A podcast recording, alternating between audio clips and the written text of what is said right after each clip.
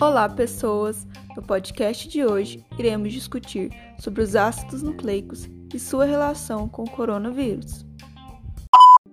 O que são os ácidos nucleicos? Formado pelos nucleotídeos, ele foi descoberto dentro das células em 1869 pelo cientista Frederick Mestre.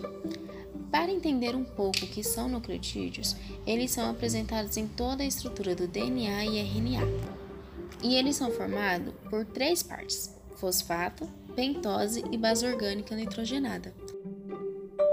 São funções do DNA armazenar e transmitir as informações genéticas, funcionar como molde para a síntese da molécula de RNA.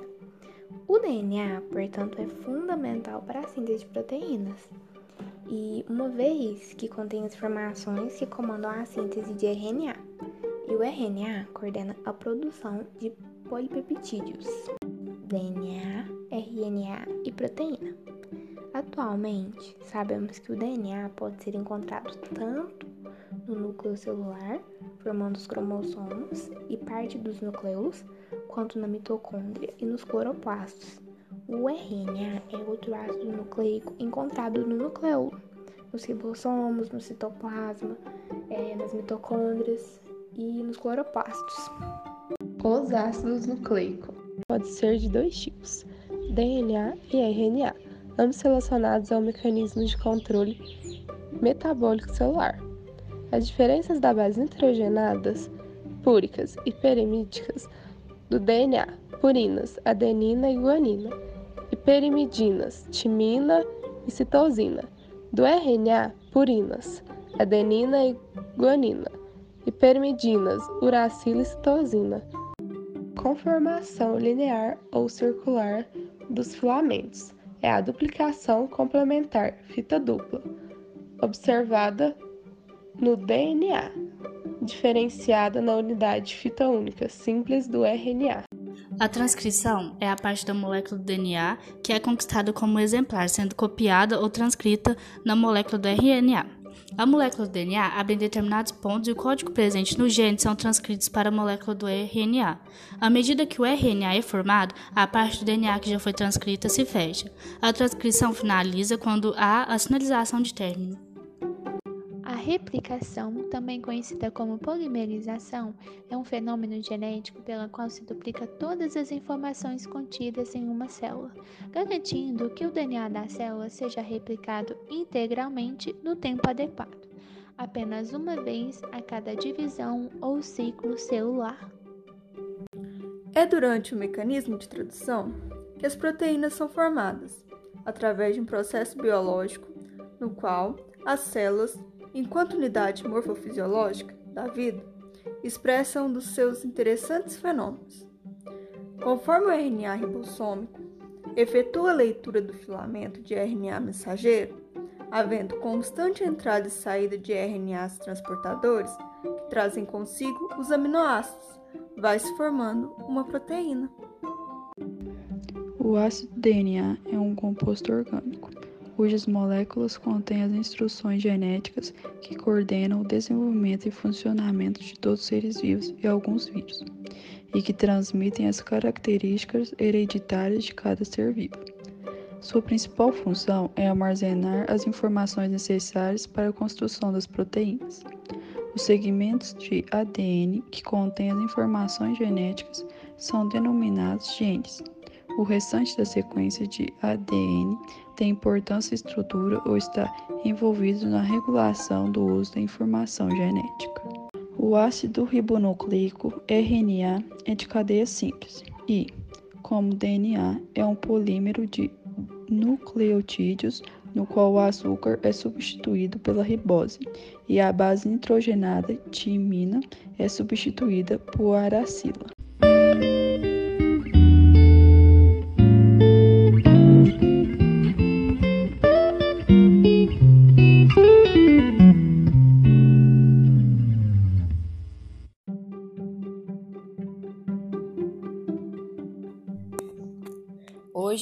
Falar um pouquinho sobre o coronavírus, né? Que é um vírus que está afetando diretamente o mundo todo. E a gente vai explicar um pouquinho aqui sobre o que ele é. é os coronavírus, que é os COV, são uma grande família de vírus né, que causam doenças que variam do resfriamento comum a doenças mais graves, como a síndrome respiratória do Oriente Médio e a síndrome respiratória aguda grave. A doença de coronavírus, Covid-19, é uma nova cepa que foi descoberta em 2019, após casos na China, e não foi identificada anteriormente em seres humanos. Os coronavírus eles são zoonóticos, o que significa que são transmitidos entre animais e pessoas. E como é feito o diagnóstico do coronavírus? Olha, o, o diagnóstico do coronavírus ele é feito com a coleta de materiais respiratórios, aspiração de vias aéreas ou indução de escarro. E é necessária a coleta de duas amostras na suspeita do coronavírus. As duas amostras elas serão encaminhadas com urgência para o Laboratório Central de Saúde Pública, LACEN, né? Uma das amostras será enviada nos, ao Centro Nacional de Influenza, o NIC, e outras amostras serão enviadas para análise de metagenômica. Para confirmar a doença, é necessário realizar exames de biologia molecular que detectam o RNA viral.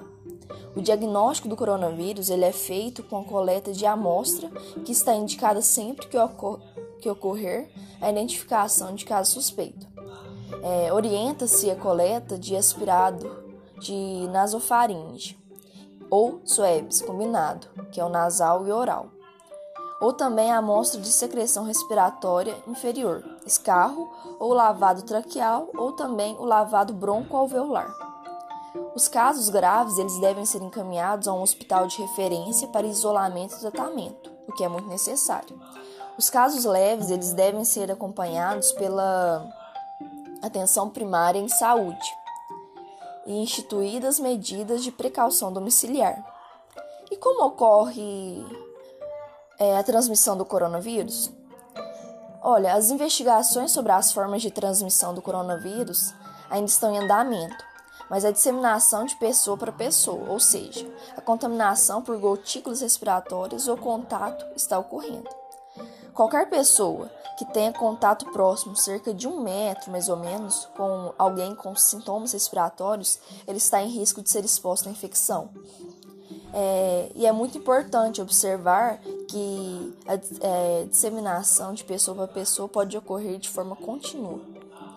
É, apesar disso, a transmissão dos coronavírus costuma ocorrer pelo ar ou por contato pessoal com secreções contaminadas, como gotículas de saliva, espirro, tosse, catarro, contato pessoal próximo, como toque ou aperto de mão, o que está sendo pedido para ser evitado. Contato com objetos ou superfícies contaminadas, seguido de contato com a boca, nariz ou olhos. É, cientistas brasileiras, é, Esther Sabino e Jaqueline Góes de Jesus, em apenas 48 horas sequenciaram o genoma do coronavírus, que era o Covid-19, do primeiro caso de doença confirmado no Brasil. Isso foi um feito muito grande. E o sequenciamento ela é a leitura do genoma de um organismo. Todos os organismos vivos são compostos por RNA ou DNA. Tanto um como outro são formados por um conjunto de letras, que são as bases nitrogenadas, que funcionam como um código. Por exemplo, cada trinca de bases nitrogenadas, elas representam um aminoácido, que nada mais é do que um bloquinho utilizado para construir as proteínas de um organismo. Portanto, como analogia, entende-se que o genoma é o conjunto de palavras de um livro, que pode ser lido se cada letra de cada palavra for corretamente identificada. No caso do coronavírus, né, seu genoma é de RNA. E de que forma é feito um sequenciamento? Há diversas formas atualmente de sequenciar um genoma, ou parte dele. Uma das maneiras mais é, básicas e utilizadas por várias plataformas de sequenciamento utiliza marcadores acoplados às bases, chamados de fluoróforos. Basicamente, fazemos uma cópia do DNA a ser sequenciado utilizando para a síntese dessa cópia essas bases com marcadores no lugar ba das bases, das bases comuns que estão sendo copiadas.